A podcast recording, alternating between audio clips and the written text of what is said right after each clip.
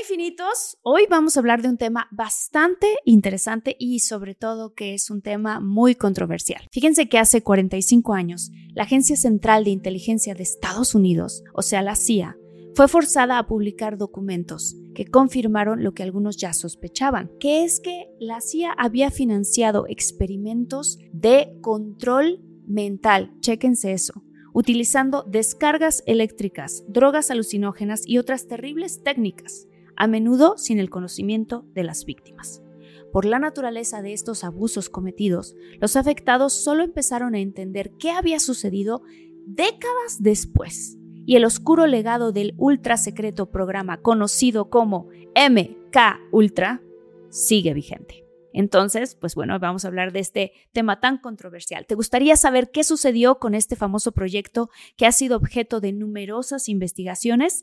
Quédate y descúbrelo en este episodio aquí en Infinitos.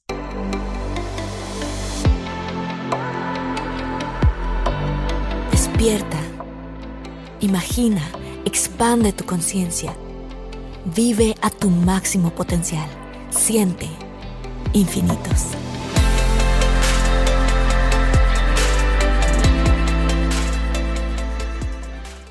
Comenzó a principios de la década de 1950 con la Guerra Fría en pleno apogeo, cuando algunos prisioneros de guerra liberados en Corea regresaron a casa defendiendo la causa comunista. La comunidad de inteligencia de Estados Unidos obviamente se alarmó.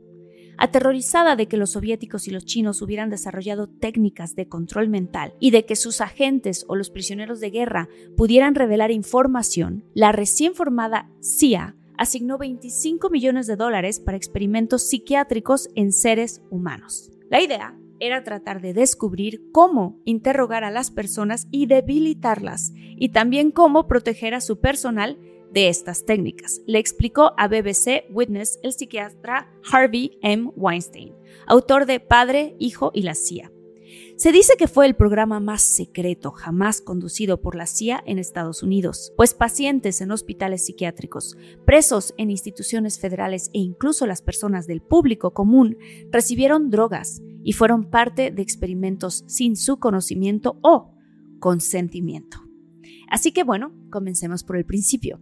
Los proyectos iniciales de MK Ultra incluyeron la operación Midnight Climax, en la que establecieron lo que llamaban casas de seguridad, donde llevaban nombres a los que sin advertirles, personas, les daban LSD para que los científicos de la CIA pudieran estudiarlos, generalmente detrás de un espejo bidireccional. Otra práctica común era organizar y observar fiestas inducidas por LSD con música en vivo. Esas fiestas se llamaban pruebas de ácido y la cultura que surgió de ellas jugó un papel clave en el desarrollo de los movimientos hippies y psicodélicos unos años más tarde. Pero algunos de los experimentos más nocivos ocurrieron en el Allen Memorial Institute en Montreal, un hospital psiquiátrico de Canadá, donde las mentes de un número aún desconocido de pacientes fueron sistemáticamente destruidas. Fíjense lo que les voy a contar. Un dato muy interesante es que en este hospital conocido como el Alan, estaba bajo la dirección del entonces escocés estadounidense Donald Ewen Cameron, quien era considerado como uno de los psiquiatras más eminentes del mundo. Y bueno, pues evidentemente yo les quiero platicar la historia de esta persona, de Lou, el padre del psiquiatra Harvey Weinstein, quien estuvo un tiempo en el hospital Alan y quiso que fuera su hijo quien lo tratara cuando comenzó a sufrir ataques de pánico. Bueno, pues ante esto, Harvey expresó lo siguiente. Pasaron cosas terribles, y hasta que salieron a la luz los documentos del MK Ultra, nunca había podido entender la transformación que sufrió. Y bueno, pues es que lo que se dice es que Lou era un hombre sociable como cualquier otra persona a quien le encantaba cantar y dirigía un negocio. Sin embargo, emergió del Alan como una sombra. Su vida y su familia completamente destruidas. Y no fue el único, fueron cientos. He aquí algunos testimonios. Lana Pointing recuerda, tenía problemas con mis padres y decidieron internarme en el Alan. No tenía idea de lo que pasaba allí. Yo tenía 16 años. Cuando mi familia volvió a recogerme, yo literalmente parecía como un zombie.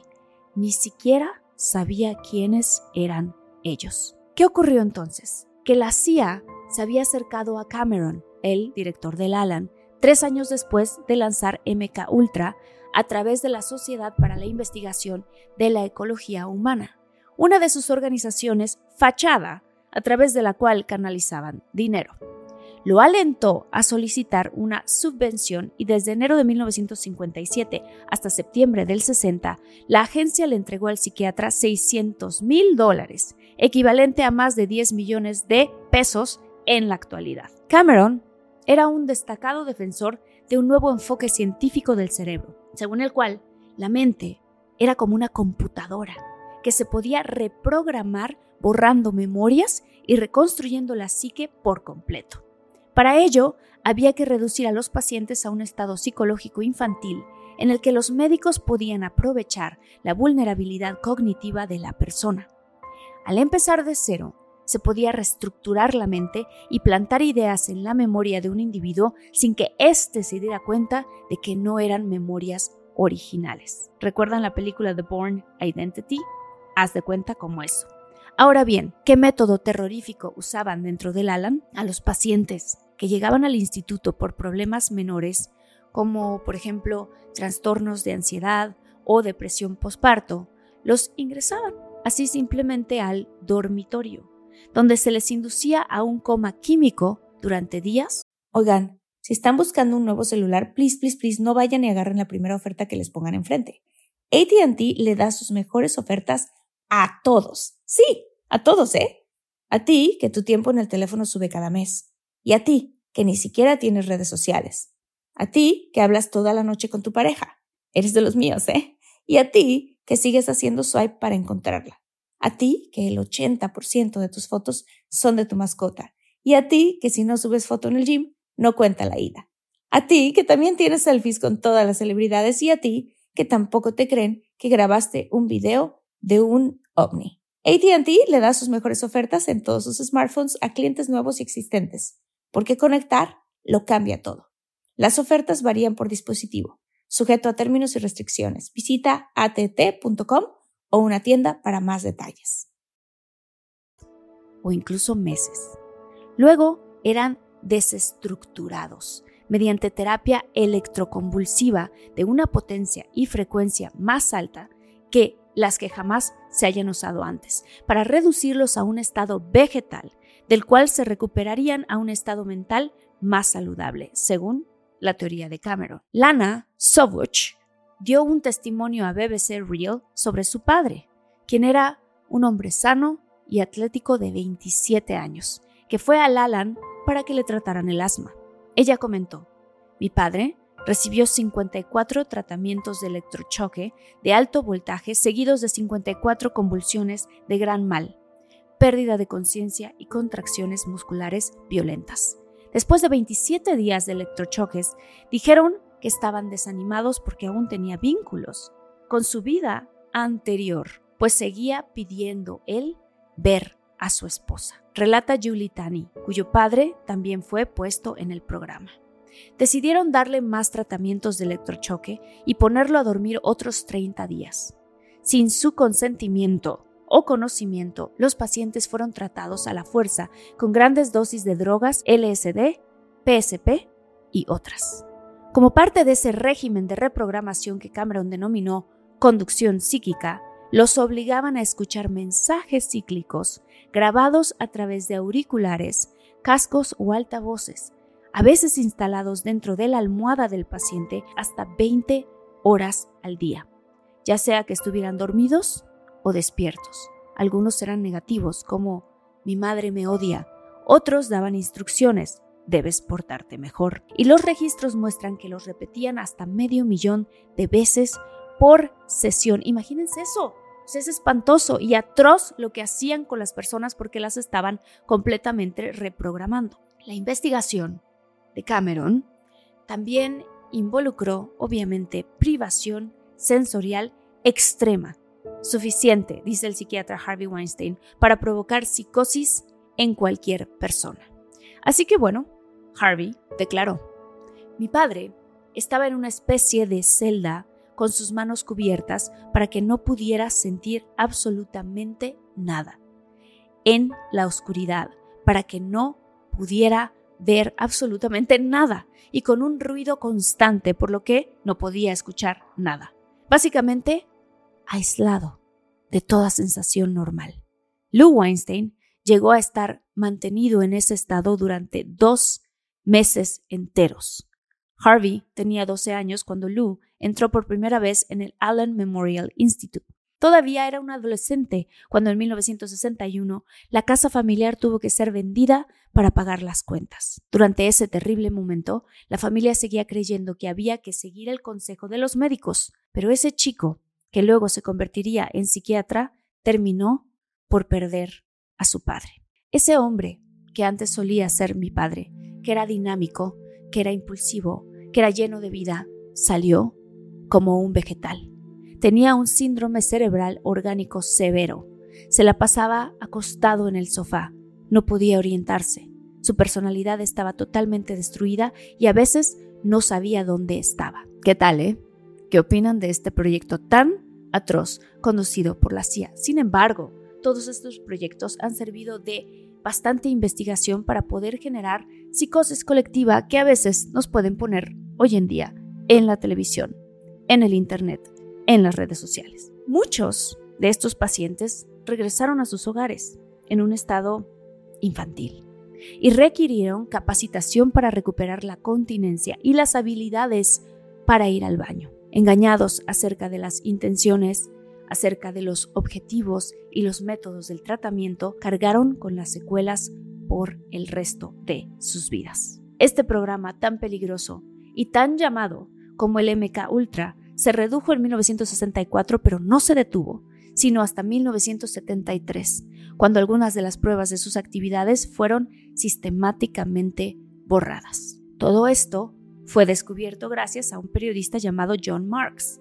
quien escribió el primer libro en el 79 sobre el programa, llamado En busca del candidato de Manchuria, la CIA y el control mental. Cuando Harvey leyó una reseña sobre ese libro, su primera reacción fue un alivio. Por fin había una explicación de lo que había sucedido con su padre. Pero este alivio pronto se tornó en ira, rabia contra el médico que habían llevado esa ignominia a Alan, rabia contra la CIA por experimentar con personas sin su consentimiento. Fue un sentimiento de furia profunda y sobre todo después de las leyes de Nuremberg de 1946. Y es que, disonantemente, Cameron había sido uno de los psiquiatras invitados a evaluar a los acusados nazis en los juicios de Nuremberg, donde se declaró por primera vez el Código de Nuremberg para la ética de la investigación en experimentación humana. En el juicio de médicos de los juicios de Nuremberg, los doctores nazis fueron condenados por realizar experimentos médicos sin el consentimiento de los sujetos y cómo terminó el proyecto MK Ultra. Tras la revelación, hubo audiencias en el Congreso en Estados Unidos a mediados de los años 70 y la CIA finalmente admitió que este programa existía, que probablemente no era lo correcto, pero fingieron inocencia. No obstante, afirma un gran historiador Tom O'Neill, la CIA sabía que estaba rompiendo todas las leyes morales éticas y legales al hacer estos experimentos. A pesar de un interés marginal en el tema en la cultura popular, la mayoría de los sobrevivientes sufrieron en silencio, llevándose su trauma a la tumba. Pero con los documentos liberados, otras víctimas que de los experimentos o de las secuelas en sus seres cercanos como Harvey pudieron reconstruir lo acontecido. Me presentaron al doctor Cameron y no lo recuerdo en absoluto le contó a la BBC Linda MacDonald, quien fue internada cuando apenas tenía solamente 26 años y sufría de depresión. Me diagnosticaron esquizofrenia. Lo descubrí leyendo mi archivo 20 años después, y me dieron todos esos tratamientos de choque electroconvulsivo y megadosis de drogas y LSD y todo eso. No tengo memoria de nada de eso, ni del tiempo en el Alan, ni nada de mi vida anterior a eso todo completamente se fue. Bueno, pues ahora algunos sobrevivientes que no han recibido por supuesto, ninguna disculpa formal o compensación, presentaron una demanda colectiva contra las instituciones que consideran responsables. Y así que se dice que el proyecto MK Ultra ha sido uno de los más atroces, usando como justificación razones militares y políticas. Hay testimonios que dicen seguir tomando medicamentos por lo que les pasó estando ahí adentro. Y si bien los historiadores y sobrevivientes han expuesto lo que se sabe de lo sucedido al mundo, aún se desconoce mucho sobre su alcance y su impacto más amplio, puesto que obviamente a los altos mandos y al gobierno estadounidense no les conviene nada que se sepa más de la cuenta. Sin embargo, muchos de estos elementos que se aprendieron a través de la experimentación del MK Ultra se han utilizado como propaganda para programarnos una y otra vez. Por ejemplo, hace muchos años, las noticias solamente pasaban a un cierto horario. Ahora, cuando hay una mala noticia, te la pasan una y otra vez y otra vez repitiendo todo el día en la televisión. Estas personas saben cómo lograr una psicosis colectiva, saben cómo meterte miedo, saben cómo hacerle para reprogramarte y para que pienses que lo que está sucediendo allá afuera sea todavía más y más y más grave. ¿Para qué? Para que tú sientas que no tienes el control,